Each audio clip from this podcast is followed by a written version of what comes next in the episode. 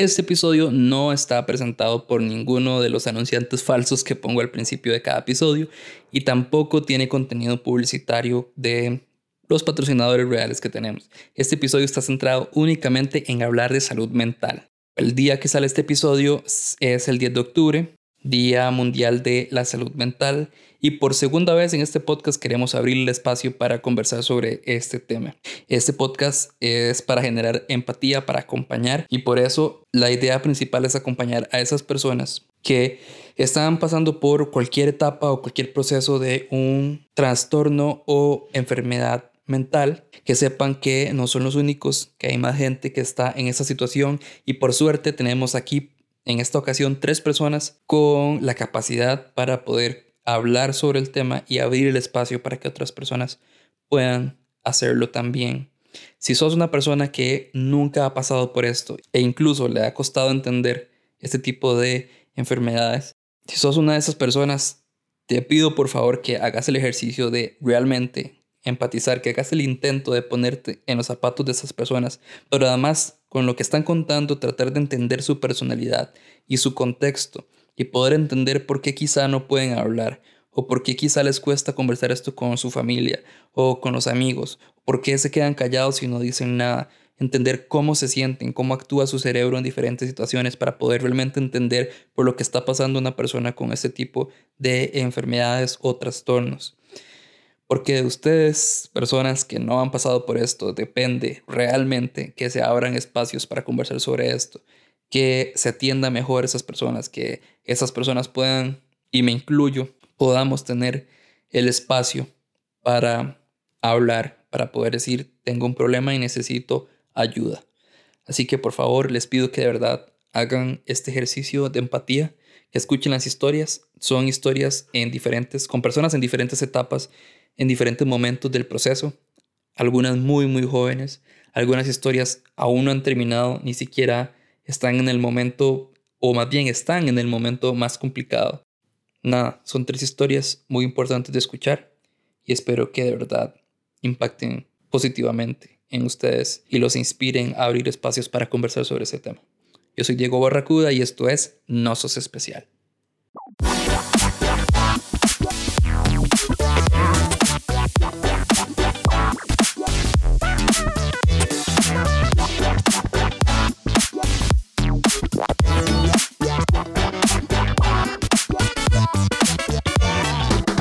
Esta primera historia quiero que sepan que es un poco más larga de lo que usualmente solemos publicar, pero es una historia que trata sobre un proceso bastante largo que me pareció muy importante rescatar porque cuenta muchas o, tiene muchas de las cosas que podría pasar uno o lidiar uno externamente cuando uno está pasando por un tipo de trastorno o enfermedad. Quiero que escuchen la historia de Diana. Mi nombre es Diana, tengo 33 años y soy bipolar tipo 2 y me diagnosticaron esto aproximadamente 6 años. Sin embargo, toda mi vida he presentado eh, síntomas desde que era muy niña. Obviamente mis papás no lo, no lo veían. Mis papás son muy chapados a la antigua. Mi papá, bueno, me tuvo a los 40 años y viene de pueblo donde este tipo de cosas no se hablan y mi mamá era pastora en una iglesia pues cristiana y su solución siempre fue otra, siempre fue orar, eh, demonios, ese tipo de cosas. entonces no tuve como mucha ayuda desde joven de mi familia en general. Cuando ya mis problemas eran serios porque pasaba deprimida, o sea, una chiquita de 6, 7 años que esté deprimida, que no salga de la casa, que no habla. Eh, ellos sí se preocuparon, me llevaron donde un neurólogo y el neurólogo lo que me diagnosticó fue eh, hiperactividad y trastorno de atención, déficit atencional y la solución fue del neurólogo fue mixto, o sea que algunos días estaba hiperactiva y otros días estaba quieta que si él se hubiera puesto a ver un poquito más, se hubiera dado cuenta que son los mismos síntomas de alguien bipolar, simplemente que alguien de 6 años no creían que podía tener. ese tipo de, estrés, trastornos y le estoy hablando de hace muchos años atrás. Eh, en realidad mi vida siempre ha sido difícil, difícil por eso, vivir de niña, tratando de ser funcional desde niña, desde la escuela, desde otros proyectos, tener amigos, vecinos. Eh, siempre me fue difícil hacer nuevos amigos. Hasta el momento soy socialmente incómoda. Eh, me genera mucha, mucha ansiedad porque aparte de la, de la bipolaridad tengo pues eh, trastornos de ansiedad, tengo insomnio y pues tengo algunas fobias pues muy marcadas, entre ellas pues con gente y, salir de la casa. Mi adolescencia fue fatal, o sea, como había unos días que me despertaba a las 12 y a las 5 ya estaba dormido otra vez. Eh, otras veces eh, podía rendir y hacer trabajos hasta las 3 de la mañana. Otros días me perdía y mi mamá simplemente no sabía dónde estaba. Cuando estaba en la universidad, eh, creo que mis episodios maníacos pasaban a ser, bueno, pues a probar drogas, eh, a no llegar a la casa, me perdía tres, cuatro días, no llamaba a mi mamá, me quedaba en la casa de todo el mundo, me pegaba a la fiesta, eh, tomaba drogas pesadas, desde alcohol, marihuana, hasta ácidos, éxtasis, ese tipo de cosas, porque no sabía qué era lo que pasaba conmigo y creo que sentía demasiado, o sea, como lo que me hacía muy, muy, muy feliz, me disparaba para arriba a una manía o una hipomanía y lo que me hacía o que me podía poner triste me bajoneaba a una depresión. Eh, después de todo este tiempo de la universidad conocí a mi novio, que es mi novio actual, llevamos casi siete años juntos. Cuando nos pasamos a vivir juntos, él vio ciertas cosas en mi comportamiento que no estaban bien o que no era lo normal.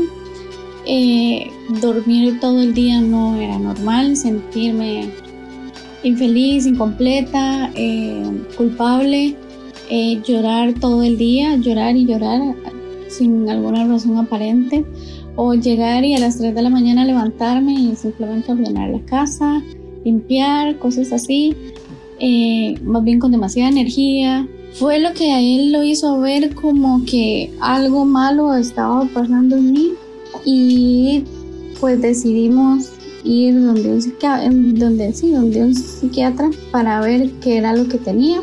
Em, fuimos donde una psiquiatra.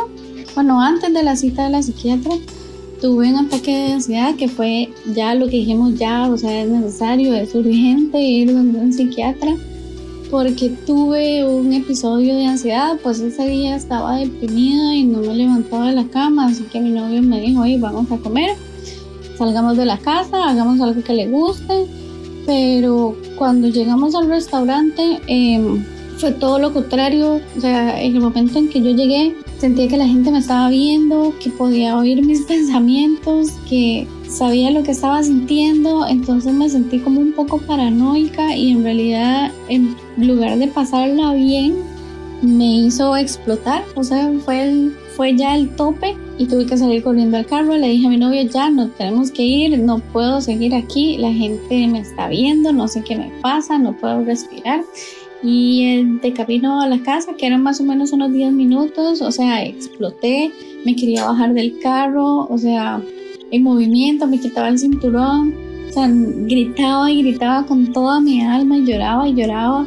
Mi novio no sabía qué pasaba cuando llegamos a la casa, eh, vomitaba y vomitaba y lloraba y siento cosas como casi que me ahogaba, me tuve que meter a la ducha con toda mi ropa, a poner agua fría para tratar de calmarme y llamar, o sea, de emergencias, a ver si tenían citas al día siguiente fuimos donde una psiquiatra eh, mala, o sea, en realidad no me ayudó en nada, sino que me hizo sentir más culpable de todas las cosas y todas las decisiones que había tomado en mi vida, entre esas la universidad, dejarla botada, eh, gente que pues le había cancelado cosas o había hecho cosas.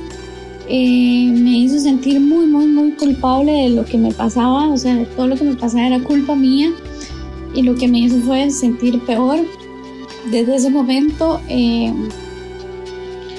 pues vinieron mal y mal y mal hasta que un mes después sacamos cita con otro psiquiatra que es el que tengo ahora y ya lo tengo como le digo, no sé, 6, 7 años. Lo que yo tengo no es tan fácil de controlar como en otras personas donde te dan un medicamento, un estabilizador de ánimo y ya, o sea, la gente suele estabilizarse más rápido. Yo no soy así. Yo tengo que hacer más pruebas con diferentes medicamentos, con diferentes dosis, horarios, porque no se me cura tan rápido. He estado incapacitada dos veces en estos seis años por lo mismo, porque cuando me da un bajo o un alto muy fuerte, no es tan fácil controlarlo. Tomo medicamentos, muchos medicamentos en dosis muy altas, tomo un estabilizador de ánimo, el doble de la dosis más alta para poder estar estable, tomo ansiolíticos fuertes, ansiolíticos fuertes, unos que no son tan fuertes, tomo antidepresivos y otro montón de cosas de emergencias. Y sí, o sea, aparte de, que sí, sí me están ayudando y sí me hacen bien, en este momento eh, tengo muchos problemas a nivel de eso, o sea, el estómago, ya me sacaron la vesícula, eh, tengo problemas de hígado, eh, tengo reflujo por el montón de medicamentos que tengo que tomar para sentirme estable. En los momentos en que he estado bien, o sea, la verdad es que yo no me he automedicado ni he dejado los medicamentos porque sí he visto que sí me hacen una persona funcional y una persona estable. Y si no los he dejado, eh, hay gente que sí se automedica o, o deja los medicamentos porque sienten que no les está funcionando. Yo confío plenamente en mi psiquiatra y estuve casi dos años tratando de superar todos mis problemas emocionales pues ahorita tengo más de seis años trabajando establemente, aparte de estas dos incapacidades que te dije, he estado bien. Es difícil, por ejemplo, yo no tengo el apoyo de mis familiares, de nadie, es un secreto a voces. Mi mamá, como le digo, es eh, cristiana y no cree en las enfermedades mentales. Ella cree que con un té de tilo o con unas gotitas de la macrobiótica se me puede quitar, que para qué tengo que comprar pues, medicamentos tan caros que me cuestan 80 mil colones la caja que me dura 15 mil, el que me dura 15 días y por eso es que no he tenido el apoyo suficiente de mis papás. Mis papás simplemente son de los que ignoro todo eso, mejor no me diga nada. Y la única persona que tenido apoyo 100, 100% es mi novio que entiende completamente la situación y es en este momento el único apoyo que tengo a nivel emocional. Eh, no lo digo a la calle, o sea, soy sincera, no lo digo a la calle, los que saben son muy pocas personas, son tal vez cinco personas, seis personas. Si uno siente o si tiene síntomas o uno, uno presiente que algo no está bien, vaya, vaya donde un psiquiatra, vaya donde un psicólogo, ve a ver, porque entre más temprano se trata el problema, menos efectos le pueden dar o son menores, o sea, tienen eh, menos efectos y es mucho más fácil de controlarlo con medicamentos que si se espera mucho tiempo como yo, que pasaron casi 20 años, 22 años. Y pues sí, esa es mi historia, un poco larga, no creo que dure 5 minutos, pero ahí va. Muchas gracias.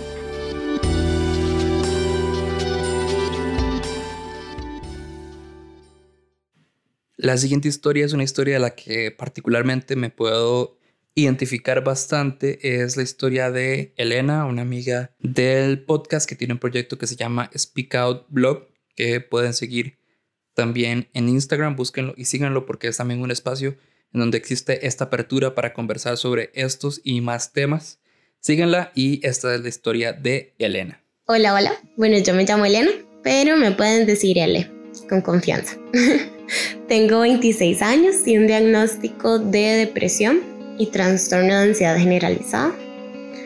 Bueno, mi camino en todo esto de la salud mental inició en mayo del 2018, que fue cuando tuve mi primer ataque de pánico, así como ya fuerte, con todos los síntomas de hiperventilación, taquicardia, el llanto que no paraba, se me durmió como media cara, estaba temblando, estaba fría y demás.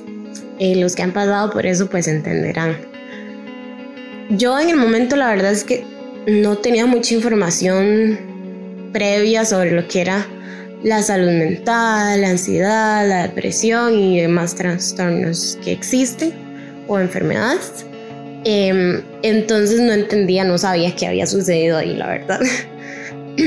Pero sí, sí sabía que no quería volverme a sentir así. Entonces empecé como, puse en Google los síntomas que sentía, puse ataque de pánico que es y ahí empecé a investigar un toque.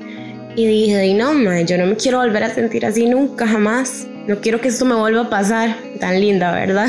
Y apenas era el inicio de, de todo, pero en el momento yo pensé que era un episodio ahí como aislado, que también puede suceder, pero bueno, no fue mi caso.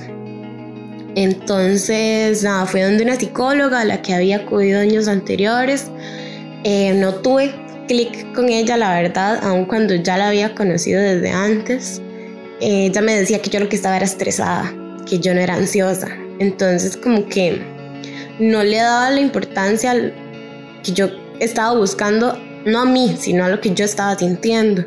Sentía como que no me tomaba en serio, tal vez. Entonces aquí me parece súper importante recordar que no todo nos sirve a todos de la misma manera, ya sea el psiquiatra, el psicólogo, los medicamentos, los tipos de terapia, no todo funciona igual para todo el mundo y es como lo que he aprendido en este año y resto, porque en ese momento yo dije, ahí no, la psicología no me sirve para nada.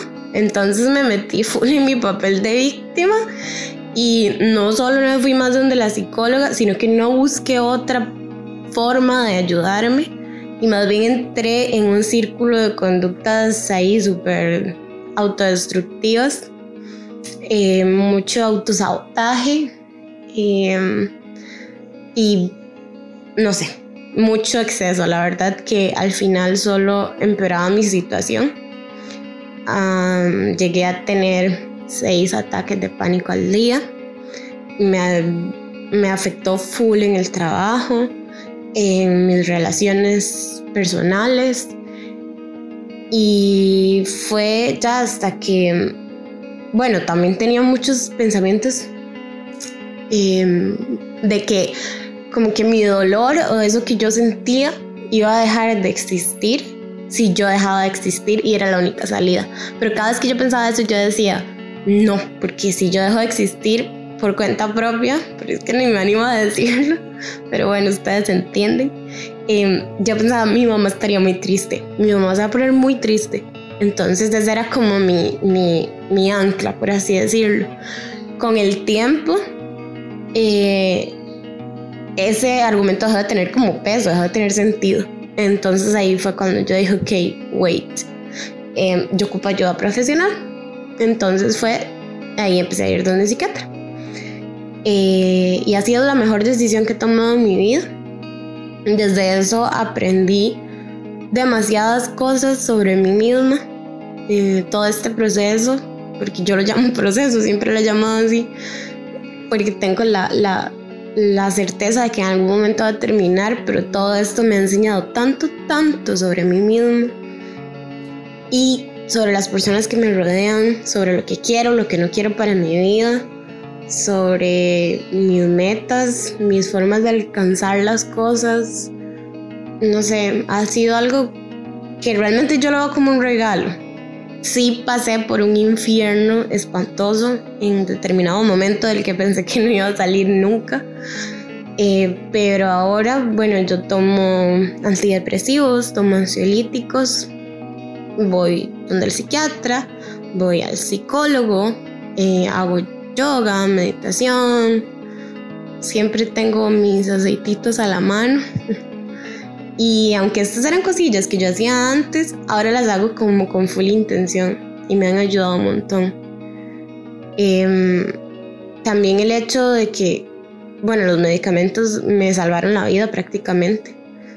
Y me parece súper importante como hacer énfasis en que hay que acabar por completo como con el pill shaming que hay alrededor de la salud mental porque si te duele la cabeza te mandan a tomarte full una pastilla Pero si tenés depresión, uy, no, Dios relibre, los antidepresivos aquí, la, la, la.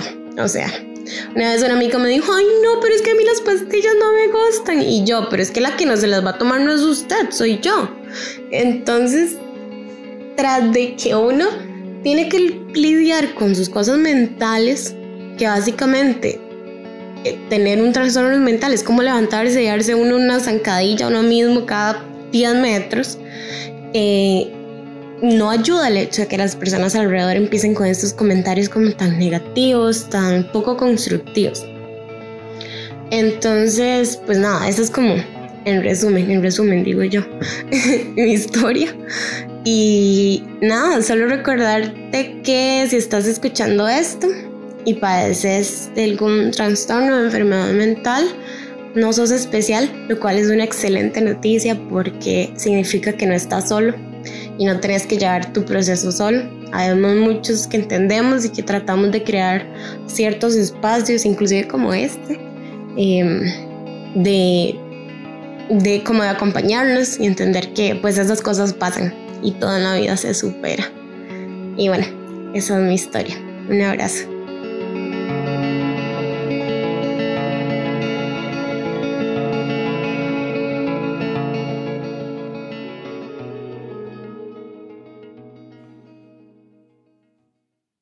Cuando llegan historias al podcast, lo que hago es que las descargo y las pongo en carpetitas divididas con, con cada tema que hemos publicado hasta ahora. Algunas las escucho desde antes, otras pues las dejo para cuando voy a editar el podcast. La mayoría las dejo para cuando voy a editar ese episodio en particular y selecciono las que van a salir. Igual lo hice con este tema particular, cosa que la verdad habría deseado haberlas escuchado todas desde el principio, principalmente por la historia que van a escuchar a continuación. Es de una persona bastante joven, con un contexto bastante complicado y la verdad tuve un debate bastante importante de si la publicaba o no, porque esta no necesariamente tiene un final feliz. Para tranquilizaros un poco, realmente no tiene un final todavía. O sea, es una persona que está en una situación difícil en este momento y para adelantarles un poco, es una persona que no tiene con quién hablar. Sin, como se hace llamar en la historia, habría deseado poder ponerle más atención a la historia que mandaste. Eh, traté de buscarte en, en, en, Instagram y la verdad es que hay muchas personas que empiezan con sin. Entonces, primero que todo, gracias por contarnos a nosotros tu historia, gracias por hablar y por abrir el espacio a otras personas también, a pesar de que a vos se te ha complicado bastante con las personas que te rodean. Gracias por ser tan valiente y elegir a nosotros especial para hablar sobre ese tema. Y nada, espero que de cuando enviaste esa historia a hoy hayas encontrado a alguien con quien hablar. Si no, sabe que siempre va a estar el Instagram de Nosotros Especial ahí disponible para que escribas. Esta es la historia de Sin. Me dicen SIM y tengo borderline o TLP, que es trastorno límite de personalidad. Es una dificultad en la regulación de emociones y esta dificultad provoca cambios acusados en el estado de ánimo, impulsividad, inestabilidad, problemas de autoimagen y relaciones interpersonales inestables. Desde que tengo 16 me doy cuenta que lo tengo. A los 16 tuve un intento de suicidio porque tenía una idea muy impulsiva de que mi vida no tenía sentido. Después de eso pasé al psiquiátrico, tomé muchos antidepresivos y estuve en una etapa muy dura porque los síntomas de este trastorno siempre son como de que somos muy impulsivos. Eh, hasta ahora que tengo 19, no he logrado comentarle bien a alguien sobre este tema, ni a mis compas e incluso a mis familiares, porque cuesta mucho expresar qué es lo que uno siente. Es como si todo el mundo se detuviera, como si mi mundo se detuviera y nunca importara nada ni nadie, ni mucho menos yo, ninguna de las decisiones que tomo. He tenido que pasar circunstancias muy duras porque la mente me juega muy sucio, perdido oportunidades, amigos, no he podido estar en ninguna relación estable nunca es, paso como en mi ride no porque quiera, sino porque de verdad no me lo permite. Eh, incluso en uno de los síntomas de estos es como que hay gastos excesivos, sexo no seguro, abuso de sustancias y comportamientos suicidas. Yo tengo un fuerte problema con las drogas, el alcohol y con las decisiones que tomo. Siento que me he visto muy juzgada, por eso, perdón, porque di no sé, tal vez la gente solo le puede decir a uno como que cambie, que nada cuesta, que usted porque no puede decir que no, que usted fue la que decidió meterse eso, eh, porque nada más no deja salir de fiesta, pero no es así de fácil, es como, como ya expliqué antes, el mundo se detiene y uno no, no puede hacer nada, a veces nada más voy a salir y que quedé de fiesta sábado, domingo y lunes con dosis casi, con un coma etílico, pero yo seguía ahí porque no podía decir que no, es como si no me importara nada, como si, si valiera picha para sonar vulgarmente, si me fuera a morir mañana y siempre ha sido mi lema, como hoy estamos y mañana no, pero en ese lema y en eso que no puedo evitar porque me cuesta mucho no tomar una mala decisión y con mala decisión no solo me refiero a irme de fiesta y gastar 40 rojos en drogas y alcohol, quedar muy mal, hacer el ridículo eh, y después sentirme mal porque no sé, me mandé mucho MD, entonces ya no tenía serotonina, no solo eso, es de que a veces puedo tener una relación muy bonita, pero aún así no puedo estar ahí, simplemente gosteo a la persona, me voy, tengo ataques de pánico, ansiedad, tengo demasiados episodios en mi cabeza como de que la gente me va a abandonar, de que me voy a quedar sola.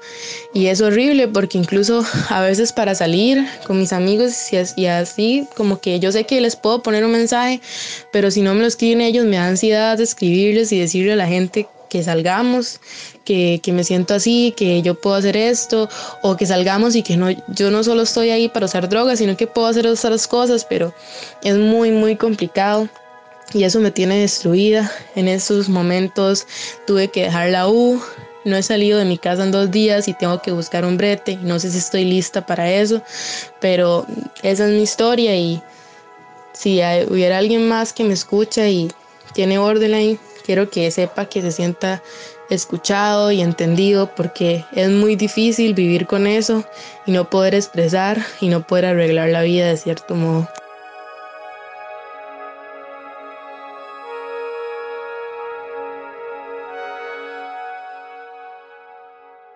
Si estás lidiando con alguna enfermedad o trastorno mental, sabe que no sos el primero ni serás el último, pero ayuda hay se puede estar mejor, no estás solo, no sos especial. Chao.